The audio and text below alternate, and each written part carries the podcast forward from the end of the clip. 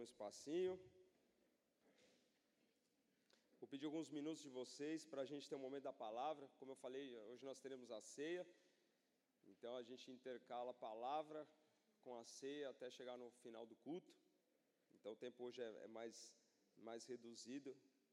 E Deus ele trabalha de diversas formas, né? Trabalha seja no tempo mais curto, no tempo mais longo, é Ele que faz, não tem nada a ver sobre homens, não tem nada a ver com a gente, é tudo sobre Ele, tudo para Ele, como Romanos 11, 36 fala. Amém? Eu vou ler uma palavra antes da gente orar. É, se puder colocar no telão também, Vicente, Apocalipse 22, 1, lá no final, lá no final, no final do final. Apocalipse 22, 1, no último capítulo da Bíblia, diz assim: Então me mostrou o rio da água da vida, brilhante como cristal, que sai do trono de Deus e do Cordeiro. Mais uma vez, então me mostrou o rio da água da vida, brilhante como cristal, que sai do trono de Deus e do Cordeiro. Pai, nós te louvamos por essa manhã, Senhor. Te louvamos, Pai, pela liberdade, Pai, do teu evangelho, Pai, na nossa nação, Senhor. Te louvamos, Pai, porque, Senhor Deus, sabemos que o Senhor está presente e te agradecemos, Pai, porque as misericórdias se renovaram nessa manhã, Senhor Deus. E como a tua palavra nos fala, Pai, quando as suas misericórdias, Pai, se renovam, Pai, elas são a causa, Pai, de nós não sermos consumidos, Pai. Nós te louvamos, Pai, por essa manhã. Pai, clamamos, Senhor Deus, em nome de Jesus Cristo, nos perdoa, Pai, de todo pecado, Senhor. Nós queremos, Pai, ser limpos e ouvir a tua voz nessa manhã, Espírito Santo fala diretamente ao nosso coração, à nossa vida. Muda, Pai, o curso da nossa história, se for necessário nessa manhã. Muda, Pai, as nossas decisões, aquilo que nós estamos planejando que é contrário à tua vontade. Pai, que nós possamos, Senhor Deus, seguir o caminho que o Senhor tem para cada um de nós. Que nós sejamos tocados pelo teu amor, pela tua presença nessa manhã, Senhor Deus. Em nome de Jesus, Pai. Nós nos diminuímos como homens e que o Senhor cresça nessa manhã, que a tua luz resplandeça, Pai. A tua palavra, Pai, é lâmpada para os nossos pés e luz para os nossos caminhos. E nós, Pai, nos submetemos a ela, Pai. Nos submetemos a Ti, Senhor, em nome de Jesus Cristo, o Verbo vivo que se fez carne. Fala conosco nessa manhã. Nós queremos receber mais de Ti, ser tocados pelo Teu amor, corrigidos pela Tua palavra, Senhor Deus. Pai, ter, Senhor Deus, a visão para o céu, a visão para a eternidade, a visão para aquilo que dura, Senhor, em nome de Jesus Cristo que nossos olhos, Pai, estejam nas coisas que são do alto, não somente, Pai, durante esse culto, mas todos os dias da nossa vida. Pai, no nome de Jesus, que esse rio que flui, que flui do teu trono, que a presença do teu Espírito Santo possa nos alcançar nessa manhã. Assim, Pai, como já foi derramado, Pai, durante a adoração, esse rio, Pai, que fluiu, que tocou, que esse rio continue fluindo, Pai, do teu coração, que continue fluindo a tua presença, Pai, sobre nós, nos alcançando, nos curando, nos sarando, nos libertando, nos direcionando para o caminho correto, Pai. Nós queremos viver a tua vontade, nós queremos ser encontrados no centro da tua vontade. Tira-nos, Senhor Deus, da margem da vida. Tira-nos, Senhor Deus, dos lugares que nós não deveríamos estar. Nos leva, Pai, que nós possamos, Pai, ser conduzidos, que nós possamos dar passos no centro da tua vontade, está onde o Senhor quer que nós estejamos, Pai. Nós entregamos esse momento a Ti, clamamos Espírito Santo de Deus, enche este lugar com a Tua presença, toca os Teus filhos, fala com cada um nessa manhã, toca a mente, que as nossas mentes estejam cativas a Ti, Senhor Deus, tira toda a distração, a sonolência, o cansaço, Senhor, nós dependemos de Ti. Nós dependemos de Ti, Senhor Deus, que nós não venhamos a nos mover pela nossa vontade, mas que nós venhamos a nos mover, Senhor Deus, segundo a tua vontade, segundo aquilo que o Senhor já preparou para essa manhã. Fala conosco, Pai. Nós precisamos, Pai, da tua voz falando no nosso coração. Nós somos fracos, nós temos um corpo corruptível, nós clamamos, Pai, somos, Senhor Deus, sedentos, Pai, da água da vida, Pai. Nós te pedimos, Senhor Deus, enche-nos dessa água da vida, a água viva, a fonte viva, ou esse manancial que alcance os nossos corações essa manhã, Pai. Toda alma, Pai, sequiosa, Senhor Deus, toda alma sequiosa, Pai, seja, Senhor Deus, alimentada por Ti. Seja, Senhor Deus, abastecida, Pai, com a água que flui do Teu trono do teu rio nessa manhã, Pai. E nós nos entregamos a Ti, Senhor, em nome de Jesus Cristo. Amém e amém. O apóstolo de Labertelli, ele fala assim, uma palavra muda uma história, um encontro muda o destino. Né? Então, você que esteve aqui no Famintos por Deus, ele, ele fala bastante essa frase. Uma palavra muda uma história, um encontro muda um destino. E realmente uma palavra muda uma história. Você já vivenciou isso, você sabe o, o que significa essa frase. Um encontro pode mudar um destino, uma palavra pode mudar uma história. E no texto de hoje, a gente vai passar por três textos, tá bom? João 4, João 7, Ezequiel 47. São esses três textos. Vou citar alguns outros versículos ali no meio deles, mas são esses três textos. João 4, João 7, Ezequiel 47. João 4.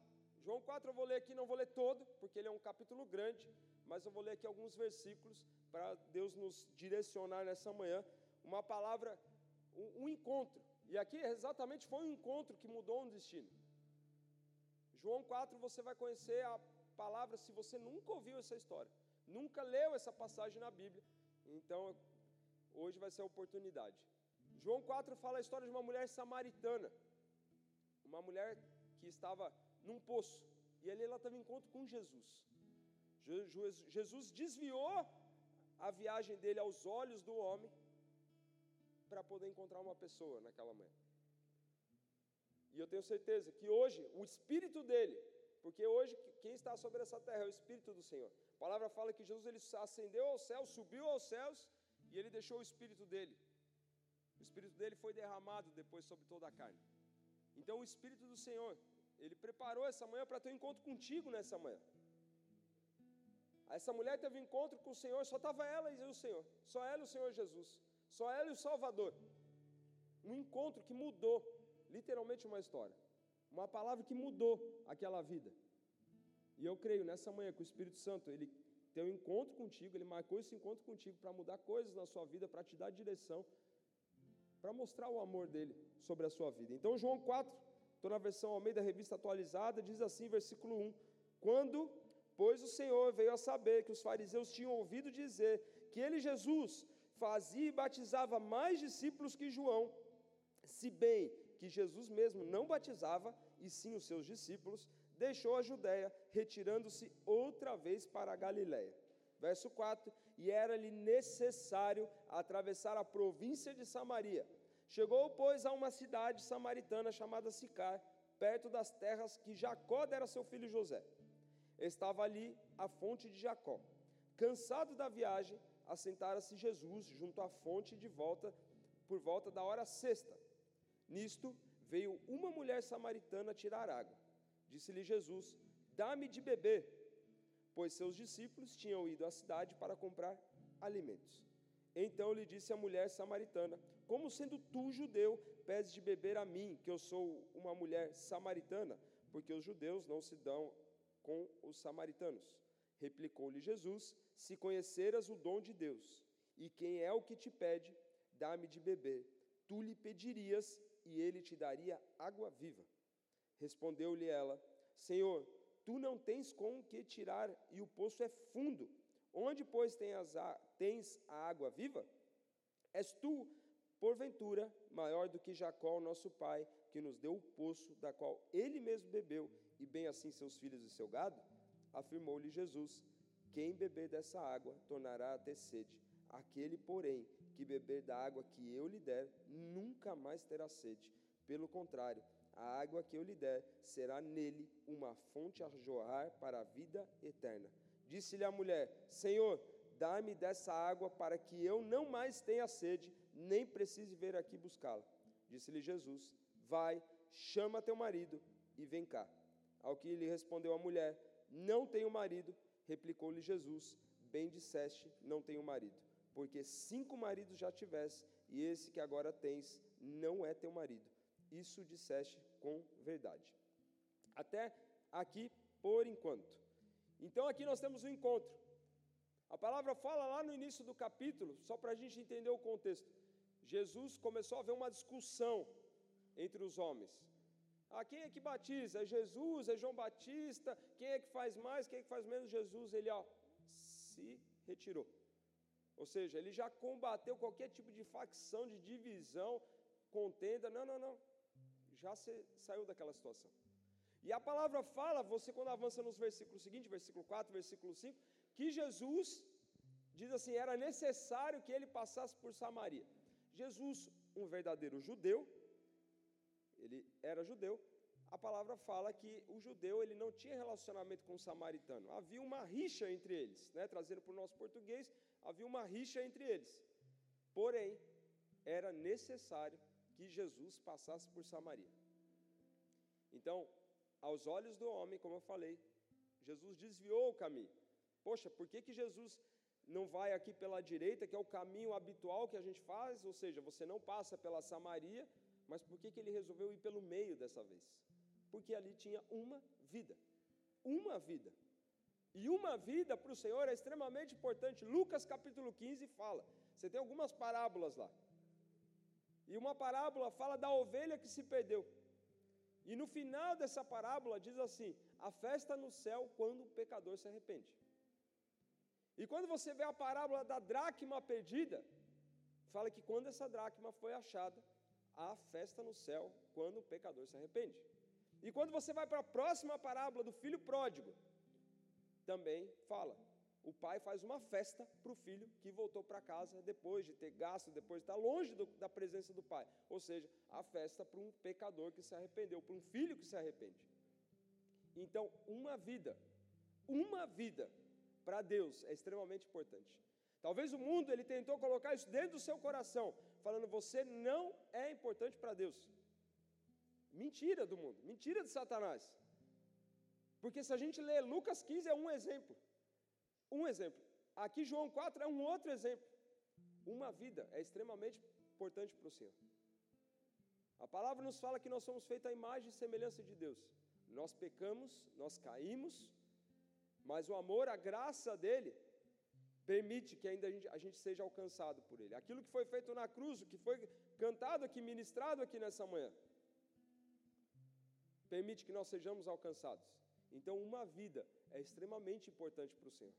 Você é importante para Deus, por mais que o mundo tente falar que a gente não presta, que a gente não vai dar em nada, e daí para pior. E daí para pior. Mas a palavra nos mostra o quanto uma vida é extremamente importante para Deus. Então, se um dia, o dia que nós somos alcançados, o dia que nós tivemos um encontro com Deus, e talvez o, o seu dia seja hoje, talvez o seu dia seja hoje, o dia que Deus preparou, o dia que você está aqui para você ter um encontro com Ele. Se um dia nós já fomos alcançados, o amor do Senhor nos alcançou, a misericórdia, a remissão dos pecados, e diariamente as misericórdias vão se renovando e alcançando as nossas vidas. Por que, que nós desprezaríamos? Porque nós abandonaríamos uma vida que é tão importante para Deus.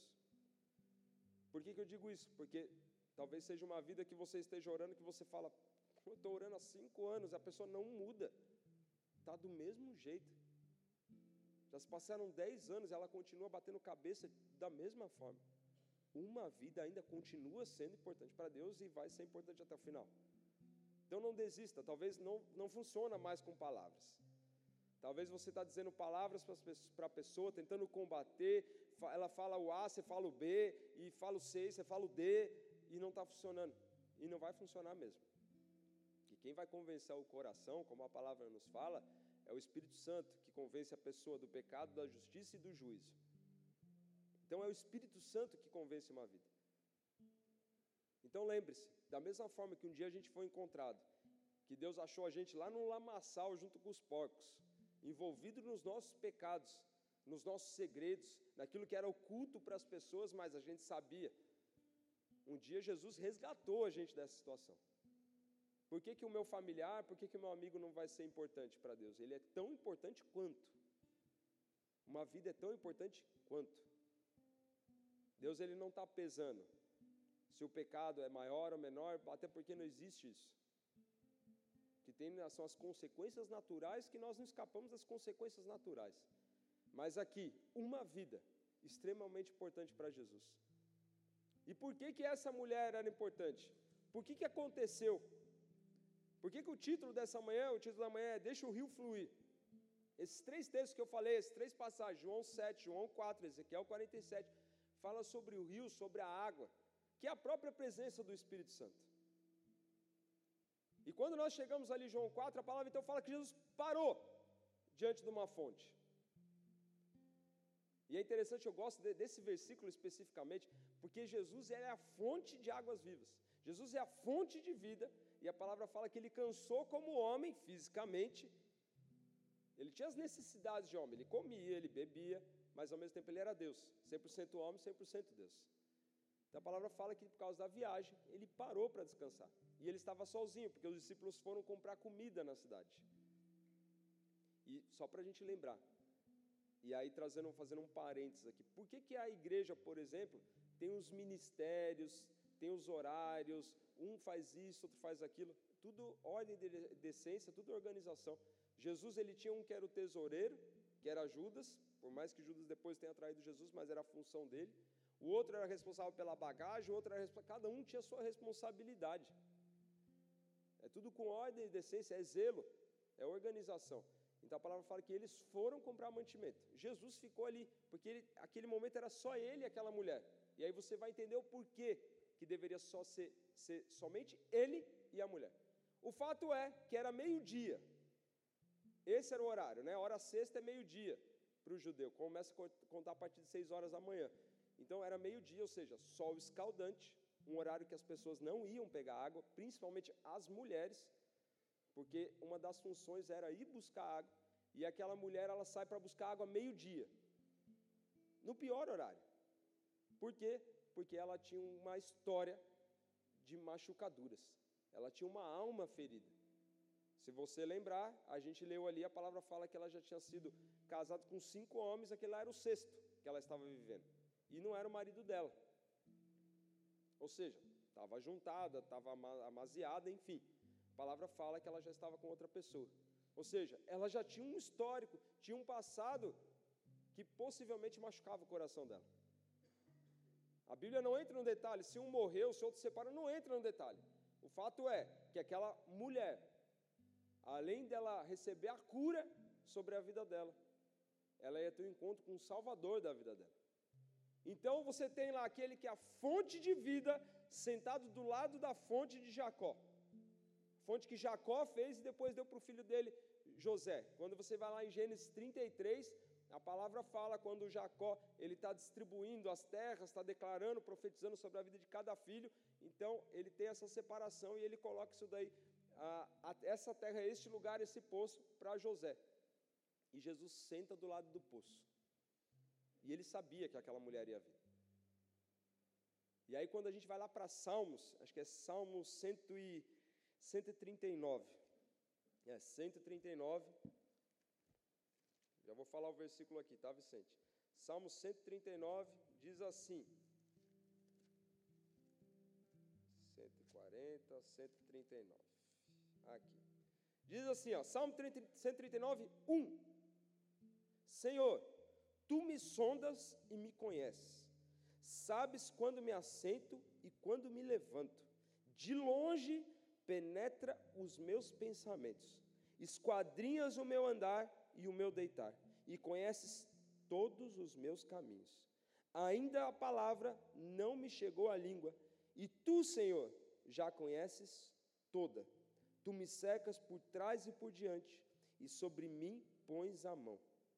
Tal conhecimento é maravilhoso demais para mim, é sobremodo elevado, não o posso atingir. E aí ele fala assim, no versículo 7: Para onde me ausentarei do teu espírito? Para onde fugirei da tua face? Talvez até hoje a gente está tentando fugir de Jesus, tentando se esconder dele. E o Espírito dele já falou com a gente, e Jesus já apareceu para você no sonho, e Jesus já falou contigo, e você já ouviu uma palavra, e Jesus já falou contigo durante um louvor, e já, Jesus já usou pessoas para falar contigo, e às vezes a gente está tá tentando fazer isso aqui. Para onde eu vou me ausentar? Ou estou tentando me esconder. Deus já, já me cercou daqui, Deus já me cercou dali, eu estou tentando me esconder dele. Só que o salmista fala: Para onde eu me ausentarei do teu espírito? Ou seja, a gente tenta fugir. A gente vai para um lado, vai para o outro, e o salmista diz: Se suba aos céus, lá estás. Se faço a minha cama no mais profundo abismo, lá estás também. Se tomo as asas da alvorada e me detenho nos confins dos mares, ainda lá me haverá de guiar a tua mão e a tua destra me susterá. Se eu digo as trevas, com efeito me encobrirão, e a luz ao redor de mim se fará noite, até as próprias trevas não te serão escuras. As trevas e a luz são a mesma coisa. Ou seja, essa mulher, meio-dia, ela não podia ter contato com ninguém. Com certeza ela era rejeitada pelas outras mulheres da sociedade ou daquela comunidade que ela vivia. Porque ela foi no pior horário para pegar água e sozinha, não tinha ninguém no poço. As pessoas iam normalmente bem no início do dia ou no final do dia, quando o sol já baixava. Agora não ao meio-dia. Ou seja, ninguém queria contato com ela. Era uma pessoa rejeitada por seu N motivos. Se era por causa dos relacionamentos dela, enfim, o fato é que ela era uma pessoa solitária, mesmo estando com outra pessoa. E Jesus, naquele dia, então talvez seja hoje o seu dia. Talvez seja, você tentou, já entrou numa igreja, já entrou em outra, e o Senhor sempre falando contigo. Ou talvez você já está aqui um tempo, e Deus falando contigo sobre determinado assunto, e tenta fugir daqui, tenta fugir dali. Não, Deus não é o momento, não, Deus não é a hora, não, Senhor, não chegou o tempo de eu batizar ainda, não, Senhor, não quero me render totalmente a Ti. E a palavra nós lemos lá em Salmos. A gente pode, no mais profundo abismo, no mais altos céus, o Senhor vai estar lá também. Ele é onipresente. Ele é onipresente, ele sabe onde a gente está. A gente pode tentar se esconder dele, ele sabe onde a gente, onde a gente está. E essa mulher estava aqui, Jesus ele já sabia que ela iria exatamente naquele horário. Ele tem todo o conhecimento, ele é onisciente, ele sabe. Ele sabe onde nos encontrar, ele sabe aquilo que você está vivendo. Talvez seja algo somente seu. Talvez o seu marido, sua esposa, pai, mãe, irmão, irmã, ninguém saiba. Algo que só você tem lá no seu íntimo. Que talvez Satanás ainda está te acusando, porque a palavra fala que o acusador é Satanás. E ele fica acusando: você fez isso, você fez aquilo, você deixou de fazer isso. E Jesus está falando: eu preparei hoje esse dia, meu espírito preparou hoje esse dia para ter um encontro contigo. Esse rio que flui da minha presença, que é a presença do Espírito Santo, que é o próprio Espírito de Deus que é esse rio, para te encontrar nessa manhã, para te curar, para te sarar, para te salvar, para te libertar. Essa mulher, ela estava aprisionada emocionalmente. Ela não era bem recebida na sociedade pelas outras mulheres. Ou seja, imagina você viver uma vida solitária, literalmente solitária. Não consegue nenhum lugar, tem que fazer horários totalmente alternativos. Mas Jesus ele restaura histórias. Ele restaura histórias. Nós vamos chegar aqui no momento dessa história, não vou ler todo o capítulo, mas para ficar isso muito claro. Então chega aquela mulher, ela chega no poço, carregando um cântaro, um vaso, que era a forma que eles iam para buscar água. E Jesus ele cria uma conexão ali. Ele fala: Vou abrir aqui uma conversa com ela. A palavra fala que Jesus ele pede água para ela. Então diz assim, verso 7: Disse-lhe Jesus na parte B: Dá-me de beber. Perdão, dá-me de beber. Jesus só falou isso: Me dá de beber. Eu estou com sede. Não foi a mulher, ela simplesmente chegou ali, até pelo fato também que tinha essa questão, né? As mulheres não falavam com os homens, ainda mais quando era estranho, ainda mais eles que tinham essa questão da rixa do judeu e samaritano, mas o fato é que Jesus ele deu esse passo na direção dela. O passo que era necessário para a sua vida e para a minha vida já foi dado na cruz. Já foi dado na cruz. Jesus já morreu e ressuscitou. Então, quando fala dá-me de beber, isso já aconteceu. Já aconteceu lá na cruz. Jesus já deu o passo dele. Jesus fez aquilo que o pai havia pedido para ele fazer como filho. E aí a mulher responde para ele, no verso 9. Então lhe disse a mulher samaritana: Como sendo tu judeu? Ou seja, ou era por causa do dialeto dele, por causa da vestimenta dele, mas ela sabia identificar quem ele era, sabia que ele não era um samaritano, sabia que ele era um judeu. E ela falou: Como que você vai pedir para mim, que sou uma mulher samaritana? E aí Jesus, ele replica, ele fala: Se você conhecer o dom e quem é o que te pede, você daria de beber, e tu lhe, tu lhe pedirias, e ele te daria água viva. A palavra, quando fala sobre água viva, está falando sobre vitalidade, sobre força. Não é uma água, Jesus não está falando da água do poço. A mulher está preocupada com as coisas dessa terra. Ela está olhando o poço, um poço de 40 metros de profundidade, e ela está pensando assim: ele quer água, eu vou pegar água aqui, ele está com sede. E aí Jesus falou: não, mas se você soubesse quem é que está te pedindo água, você ia pedir um outro tipo de água. Às vezes nós estamos a nossa vida olhando para o fundo do poço, para as coisas terrenas, olhando para baixo, coisas dessa terra, enquanto Deus tem para oferecer para nós coisas eternas. É isso que Jesus está propondo. Jesus está falando: olha, eu estou te propondo uma cura aqui, você vai viver uma cura, você vai, viver, você vai ser liberto, mas tem algo muito além disso. É algo eterno, não é algo terreno, não é algo passageiro. E aí ela volta e ela fala assim para Jesus: Tá bom, Senhor, você não tem como tirar essa água daqui, é muito fundo. Por acaso você é maior, é mais forte do que Jacó, o nosso pai? Ou seja, o nosso o, o, nosso iniciante, aquele que começou, aquele que cavou, aquele que fez o poço. Ele fez o poço, ele sabe, sabia qual era a profundidade, ele sabia como funcionava. Você que chegou aqui agora, que é judeu, não é nem samaritano, acabou de chegar aqui, você sabe mais do que ele. Então ela ainda questiona Jesus. Só que ela não sabia quem ele era. Até então ela não sabia quem ele era. Os olhos dela tinham escamas nos olhos dela, o ouvido estava fechado, mas estou falando de forma espiritual.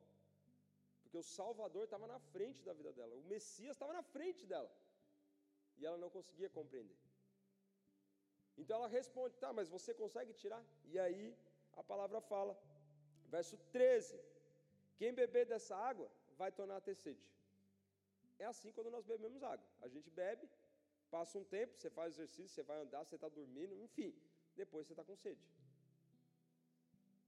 Funciona assim, é o natural, isso é o natural.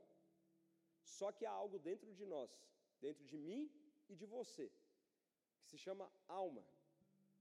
Alma.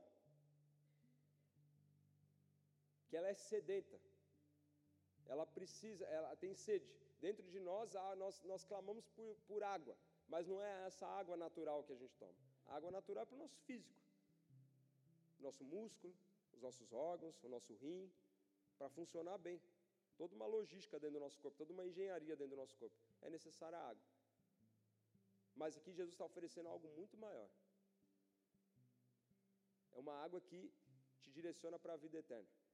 É uma água que cura, que limpa, que restaura, que restaura histórias. A história dessa mulher estava corrompida. A história dela estava machucada. E quantas vezes a gente já se encontrou nessa situação? De estar com a nossa história machucada, estar tá sem esperança no coração, não saber para onde ir. Ah, todo dia eu vou lá no poço e pego água.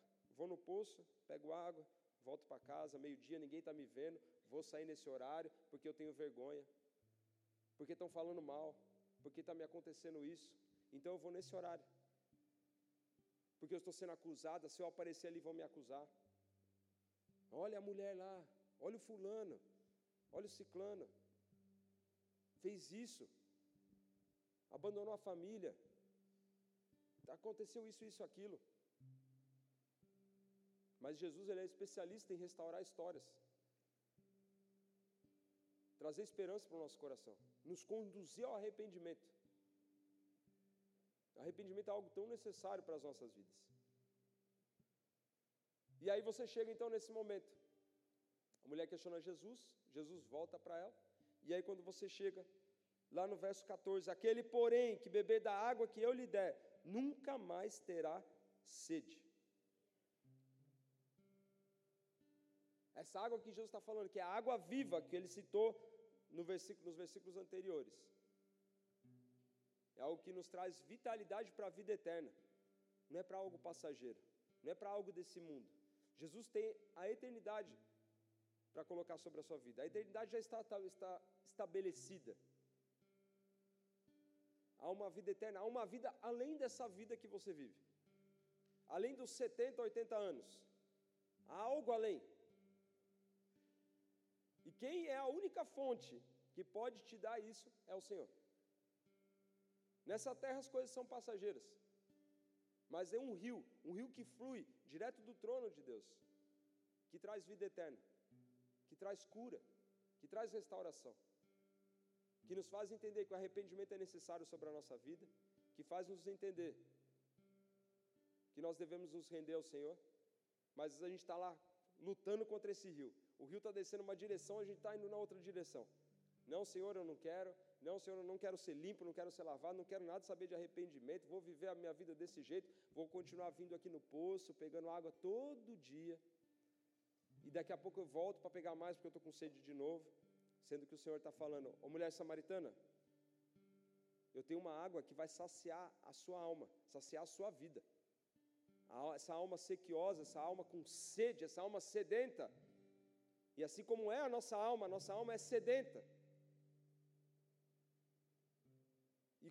Um exemplo, nós às vezes você compra um, um sapato, você compra uma camiseta, uma bolsa, enfim, qualquer coisa, queridos.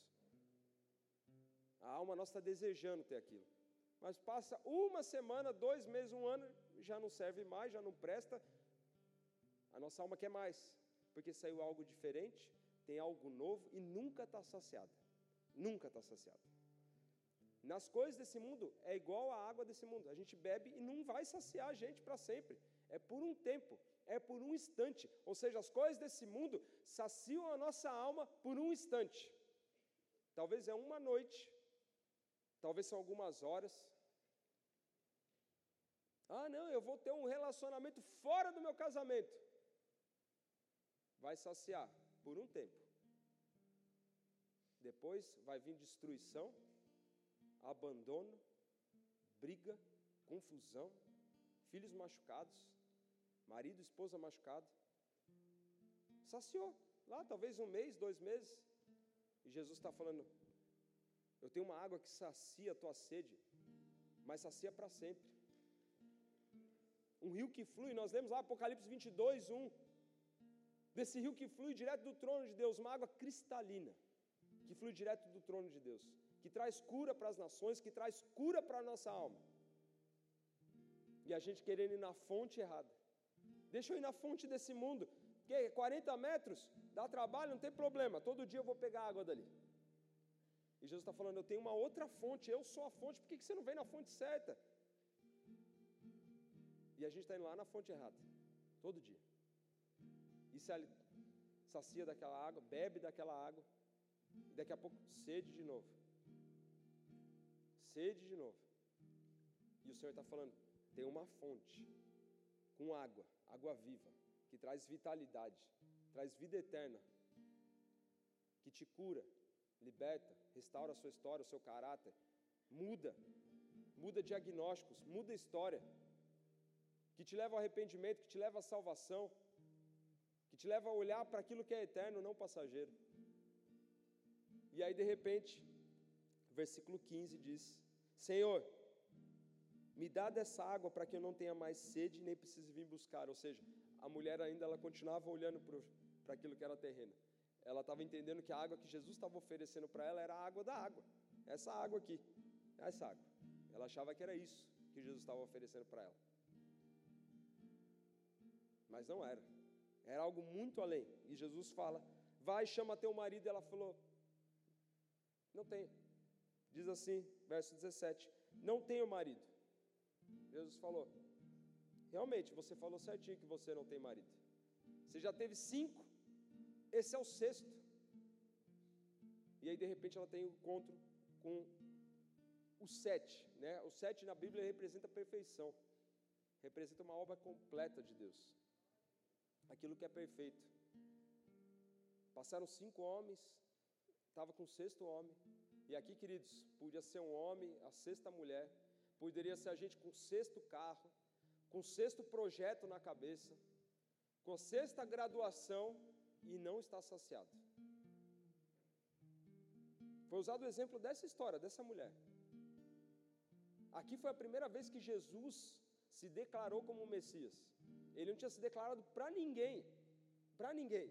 Não foi para o fariseu, que era o cara que era estudioso da Bíblia, que sabia do, do A ao Z. Não tinha dito para ninguém. A primeira vez que ele se declarou que ele era o Messias foi para essa mulher.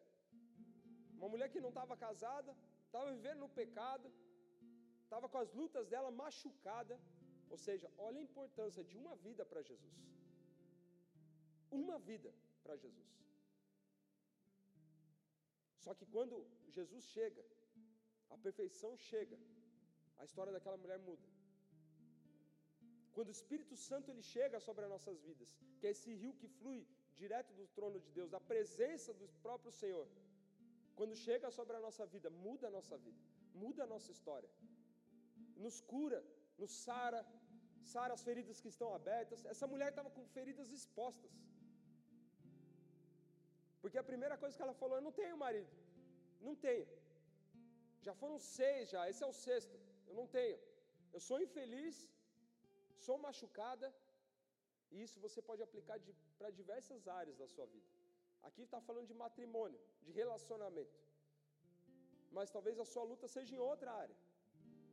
Senhor, já foram seis quimioterapias, Senhor. Eu estou na sexta, no sexto tratamento. Já faz seis dias que eu venho aqui. Só que quando Jesus chega, quando Jesus chega, a história muda. E foi o que aconteceu com essa mulher. A palavra fala, vou avançar, versículo 23. Diz assim: Jesus está falando para ela: Olha, mas vem a hora, e já chegou, em que os verdadeiros adoradores adorarão o Pai em espírito e em verdade. Isso daqui, dois louvores ministrados no início. Talvez, se não lembrar, tudo bem, não tem problema. Mas tinham dois louvores no início que falavam a gente adorar o Senhor em meio às tentações, em meio às guerras, em meio às lutas. Isso é adorar em espírito e em verdade. Ela estava discutindo com Jesus: Ah, mas Jesus, aonde é que a gente deve adorar? Os samaritanos falam que é nesse monte, os judeus falam que é em outro monte, que é em outro lugar. Jesus está falando: Olha, para com essa briga. Isso daí para mim não, pouco importa. Eu quero saber quem me adora espírito e verdade, ou seja, aquele que adora o Senhor no meio da guerra, no meio da luta, no meio da dificuldade. Dois louvores aqui no começo falavam isso. Adorar o Senhor em meio às tentações, em meio às guerras, em meio às lutas. Esses são os adoradores que o Senhor está procurando. E ele continua, porque são esses que o Pai procura para, seus, para ser os seus adoradores. Deus é espírito, e importa que os seus adoradores o adorem em espírito e em verdade. A palavra fala que Jesus é o caminho, ele é a verdade e ele é a vida. Versículo 25: Eu sei, respondeu a mulher, que há de vir o Messias chamado Cristo. Quando ele vier, nos anunciará todas as coisas. Disse-lhe Jesus: Eu o sou, eu que falo contigo.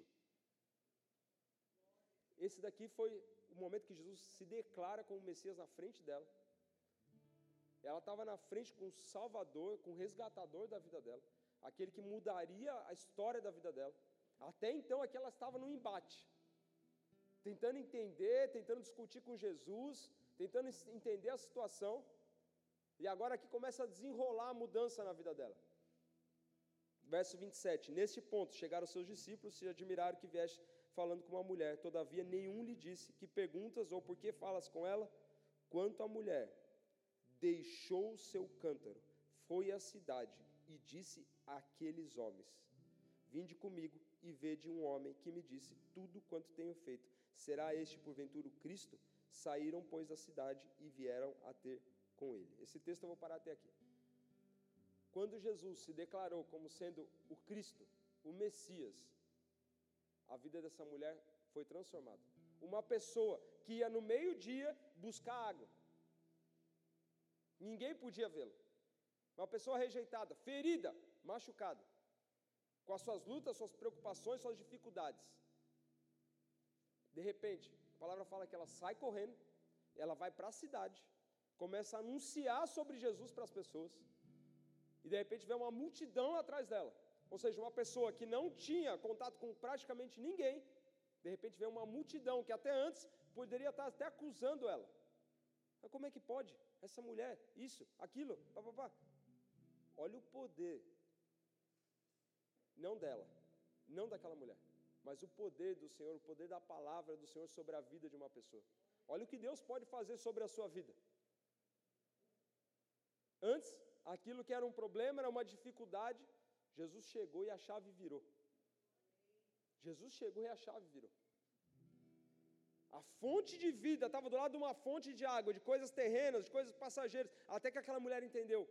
Agora eu sei que água que é essa que ele está me oferecendo. Agora eu entendi que essa água que ele está me oferecendo, ela realmente vai matar a sede da minha alma. Não é essa água aqui do poço. Não são as coisas desse mundo. Que daqui um mês, dois meses, dois anos, dez anos, daqui a pouco a casa já não serve mais, o carro já está velho, e a gente quer outra coisa, a gente quer outra coisa, e outra coisa, e outra coisa, e vai ser assim até o final. A alma nossa nunca está nunca tá satisfeita e quer mais e quer mais. Não que seja um problema, querido, você desejar, planejar, se organizar, zero problema em relação a isso.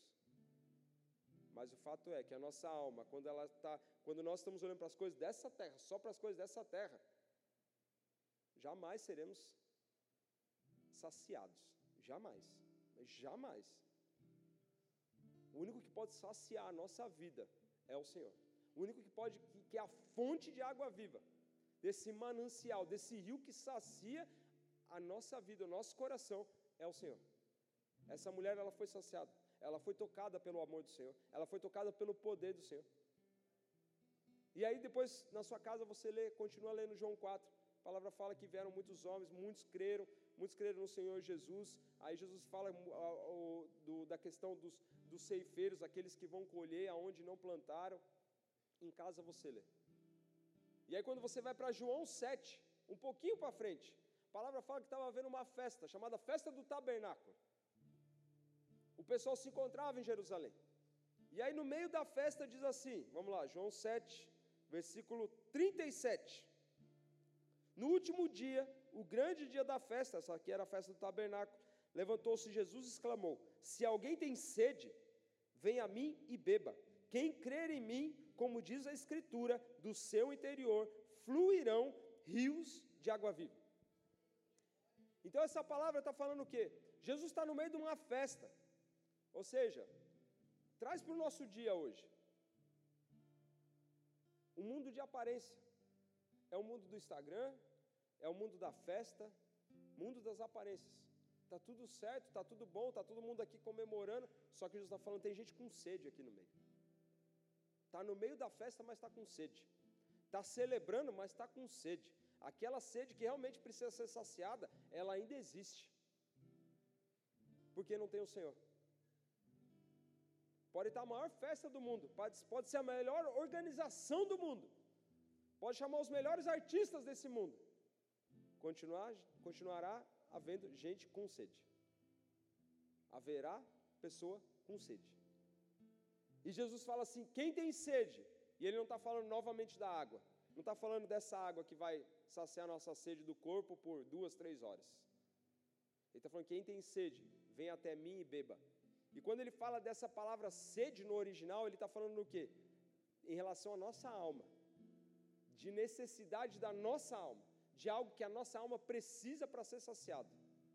E quando ele, fala, quando ele usa o verbo beber, ou seja, quem bebe, está falando também, é você beber algo que vai saciar a sua alma, mas é uma questão espiritual. Ele não está falando das questões naturais. Então ele usa um outro verbo, que vai além daquilo dos olhos naturais. Queridos, como a palavra fala, Deus é espírito, e a palavra ele disse lá em João 4: Deus é espírito, é necessário que os homens o adorem espírito e é verdade. Deus sendo Espírito, é necessário que a gente venha entender que as coisas que Ele direciona para a gente estão relacionadas ao mundo espiritual, estão relacionadas à eternidade. É com intenção para a eternidade, é com intenção para a salvação, é com intenção ao arrependimento. Não é para as coisas dessa terra, não são para as coisas daqui. Aquilo que você faz, aonde você trabalha, onde você estuda, onde você atua, é porque lá existe uma vida, lá existe uma pessoa que precisa ser alcançada. Alguém precisa ouvir o evangelho lá onde você está. Alguém precisa ser alcançado naquele lugar. É vida, não é, não é terreno, não é terreno, é um coração, é uma vida para a eternidade. É uma vida que precisa da água viva para viver a eternidade, para realmente ter a sua alma saciada. E quando a gente vai lá para Ezequiel 47, finalizando, Ezequiel 47, uma passagem que fala sobre uma visão. O profeta Ezequiel ele está tendo uma visão. E diz assim, Ezequiel 47, versículo 1: Depois disso, o homem me fez voltar à entrada do templo, e eis que saíram águas debaixo do limiar do templo, ou seja, da entrada do templo, para o oriente, porque a face da casa dava para o oriente, e as águas vinham debaixo da banda direita da casa, da banda do sul do altar. Verso 3: Saiu aquele homem para o oriente, tendo na mão um cordel de medir, ou seja, imagina como se fosse uma trena mediu, mais, mediu mil côvados e me fez passar pelas águas, águas que me davam pelos tornozelos, ou seja, mais ou menos uns 400, 500 metros, tá? Um côvado é daqui a aqui, uns 40, 50 centímetros. Mediu mais mil, verso 4, e me fez passar pelas águas, águas que me davam pelos joelhos. Mediu mais mil e me fez passar pelas águas, águas que me davam pelos lombos. Versículo 5: mediu ainda outros mil, e era já um rio que eu não podia atravessar, porque as águas tinham crescido, águas que se deviam passar a nado, rio pelo qual não se podia passar. Então a palavra fala que saiu um rio debaixo desse altar. Da entrada desse altar saiu um rio. Saiu, saiu águas, perdão. Começa a água. Você vê que é uma progressão. Ele começa com água, de repente ele vira um rio. Da mesma forma que Ezequiel ele é conduzido, ele vai andando, andando, andando, andando, até uma hora que ele não consegue mais. Ali ele tem que ficar na dependência total do movimento da água. E o mais interessante, vinculando essas duas passagens de João, da verdadeira água, da fonte de águas vivas, que cura, que sara e liberta. A palavra fala que por onde esse rio ia passando, ele ia curando. Por onde esse rio passava, havia provisão. Ou seja, o título de manhã fala: deixa o rio fluir. Deixa o Espírito Santo fluir sobre a sua vida. Abra o seu coração para Ele. Abra o seu coração para aquilo que Ele quer fazer na sua vida.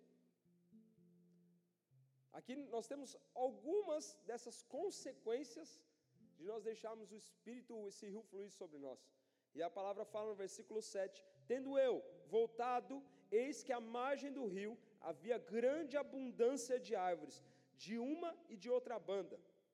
Ou seja, quando você é, quando você está lendo a palavra de Deus, muitas passagens, quando falam de árvore, falam de pessoas. Está falando de pessoas. Se você vai lá para Salmos capítulo 1, Salmos capítulo 1 diz assim: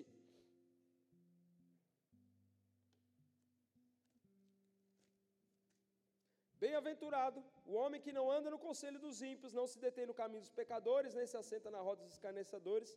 Antes, o seu prazer está na lei do Senhor, e na lei media de dia e de noite. Ele é como árvore plantada junto à corrente de águas, que no devido tempo dá o seu fruto, e cuja folhagem não murcha, e tudo quanto ele faz será bem sucedido. Então você vê várias árvores ali, representando pessoas, são muitas pessoas se alimentando, bebendo daquele rio, bebendo daquela água. E a palavra continua, verso 8: Então me disse: Essas águas saem para a região oriental e descem a campina, e entram no Mar Morto, cujas águas ficarão saudáveis. Ou seja, aquilo que estava morto volta a viver. Quando a gente deixa o Espírito de Deus fluir sobre as nossas vidas, quando a gente abre o nosso coração para Deus, aquilo que estava morto revive. Jesus ressuscitava mortos. Jesus ressuscita o que foi perdido, o que foi morto na nossa vida. Não vai ressuscitar o pecado, querido, não vai ressuscitar o velho homem, não é isso? mas tem sonhos que são sonhos do, do coração do Senhor, que foram, foram colocados no seu coração, que foram abandonados. Relacionamentos que foram destruídos, reconstruídos. Então a palavra está falando, o mar morto, que não tinha vida. E se você procura saber um pouquinho mais, o mar morto agora já tem plantinha nascendo, tem peixe já no mar morto. É a palavra se cumprindo, querido. A palavra ela vai se cumprir na integralidade dela. Verso 8, 9, perdão. Toda criatura vivente que vive em chames viverá por onde quer que passe esse rio, e haverá muitíssimo peixe, e aonde chegar essas águas, tornarão saudáveis as do mar, e tudo viverá por onde quer que passe esse rio. Ou seja, tem provisão. Quando o rio, quando o Espírito Santo de Deus está fluindo sobre a nossa vida, tem provisão. Você tem cuidado, você tem direção. O rio ele sabe para onde vai. Ele vai desaguar algum lugar. Tem as curvas, vai para um lado, vai para o outro, às vezes sobe, desce, vai desaguar em algum lugar. Vai chegar, ele sabe onde ele precisa chegar. Ou seja, o Espírito Santo sobre a sua vida, sobre a minha vida, sobre a nossa vida, dá direção para a nossa vida. Te mostra aonde você precisa ir, aonde você precisa chegar. Mas é uma manhã para a gente abrir o nosso coração e falar, Senhor, que esse rio, que a presença do Espírito Santo possa fluir sobre a minha vida. Senhor, eu quero viver essa cura que o Teu Espírito Santo pode fazer sobre mim. Senhor, eu quero viver a Tua provisão que o Senhor pode fazer sobre a minha vida, sobre a minha família. E, Senhor, eu quero viver, como diz no versículo 12: junto ao rio, as ribanceiras, de uma banda a outra, nascerá toda sorte de árvore, que dá fruto para se comer. Não fenecerá a sua folha, nem faltará o seu fruto. Nos seus meses produzirá novos frutos, porque as suas águas saem do santuário. O seu fruto servirá de alimentos, e a sua folha de remédio. Ou seja, o Espírito Santo trabalhando na sua vida, agindo através de você, em você e através de você, para operar aquilo que Ele quer fazer sobre essa terra. Outras vidas serão alcançadas. Quando fala de multiplicação de frutos, está falando de outras vidas serem alcançadas. Ou seja, aquela pessoa que você fala, meu Deus, Senhor, eu convivo com essa pessoa há 39 mil anos e até agora não mudou. O Senhor está falando, esse rio que flui em você, que você achava que não tinha solução sobre a sua vida, o Espírito Santo no seu coração é o mesmo que pode fazer na vida dele e muito mais, infinitamente mais. Ou seja, é multiplicar os frutos. Multiplicar os frutos. E para a gente finalizar, eu vou ler novamente. Apocalipse 22, 1. Se o louvor já puder subir, por favor. Apocalipse 22, 1. Então, me mostrou o rio da água da vida, brilhante como cristal, que sai do trono de Deus e do Cordeiro. No meio da sua praça, de uma a outra margem do rio, está a árvore da vida, que produz doze frutos, dando o seu fruto de mês em mês, e as folhas da árvore são para a cura dos povos. Nunca mais haverá qualquer maldição. Nela estará o trono de Deus e do Cordeiro os seus servos o servirão, contemplarão a sua face, e na sua fronte está o nome dele. Então já não haverá noite, nem precisam eles de luz de candeia, nem da luz do sol, porque o Senhor Deus brilhará sobre eles e reinarão pelos séculos dos séculos. Disse ainda mais: Estas palavras são fiéis e verdadeiras.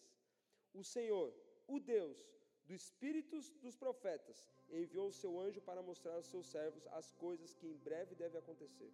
Eis que venho sem demora. Bem-aventurado aquele que guarda as palavras da profecia desse livro.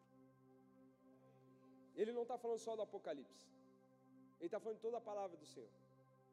Bem-aventurado aquele que guarda as palavras do Senhor e as pratica e as vive. A palavra de Deus fala em João 14: Aquele que tem os meus mandamentos e os guardas, e os guarda, esse é o que me ama. Ou seja, a gente recebe a palavra de Deus, recebe o alimento para a nossa vida. E é uma palavra viva, que toca o nosso coração. Agora, o passo, a decisão de abrir o nosso coração, é a decisão é nossa. A decisão de querer viver que esse rio flua dentro de nós, que traga cura sobre a nossa vida, e como é rio, é algo em movimento, e Deus ele é um Deus de movimento. Deus é um Deus de movimento. Ou seja, um rio que flui em você, e como fala lá em João 7, do seu interior, está falando de você, de você, você mesmo. Do seu interior fluirão rios de águas vivas. Se vai fluir de dentro de você, não é sobre você, não é sobre mim. Não é sobre nós. Mas a gente é um canal. Você é um instrumento de Deus para alcançar outras pessoas. Esse rio que vai fluir de dentro de você, que é a própria presença do Espírito Santo, é para alcançar outras vidas. É para que outras vidas venham conhecer essa palavra e falar: Eu vou guardar essa palavra. Essas palavras são fiéis e verdadeiras. E um dia elas vão se cumprir. E outras já estão se cumprindo. Então, então que nós possamos deixar esse rio fluir sobre as nossas vidas, que é a presença do Espírito Santo. O rio que sai diretamente do próprio coração do Senhor, que é a própria presença de Deus, alcançando a sua vida, a sua história, a sua família, a sua casa, o seu trabalho, no ambiente que a gente vive, nesse mundo que a gente vive. Nós precisamos dessa direção, senão nós seremos um rio que vai para qualquer lado, não tem objetivo, não sabe para onde vem, nem para onde vai, nem onde termina, se está no meio, se está no final. Jesus tem a direção para a sua vida. Jesus quer te levar para um lugar. Jesus quer que você comece a olhar para as coisas que são eternas. O mundo oferece muitas coisas boas e é inegável. Não tem como a gente falar no sentido inegável assim, que ele realmente oferece. Estou falando que a gente não pode negar. Mas o mundo realmente oferece coisas e não tem como a gente falar que não oferece. Oferece coisas para a nossa alma. Só que são coisas passageiras. Que daqui a um tempo você já vai querer outra coisa. Fazer outro jeito, comprar algo. Ah, esse relacionamento não dá mais, eu casei e não está funcionando mais. Meu Deus, meus filhos não funcionam mais. Esse trabalho, misericórdia, Senhor. Já quero outro, aí fica um mês no outro, não, já quero outro, e nunca vai estar tá saciado. Sendo que o Senhor está falando para você nessa manhã: vem buscar na fonte certa. Vem buscar na fonte certa. Você vai começar a enxergar a vida de uma outra perspectiva, de uma outra forma. Amém? Feche seus olhos. Aleluia, Senhor.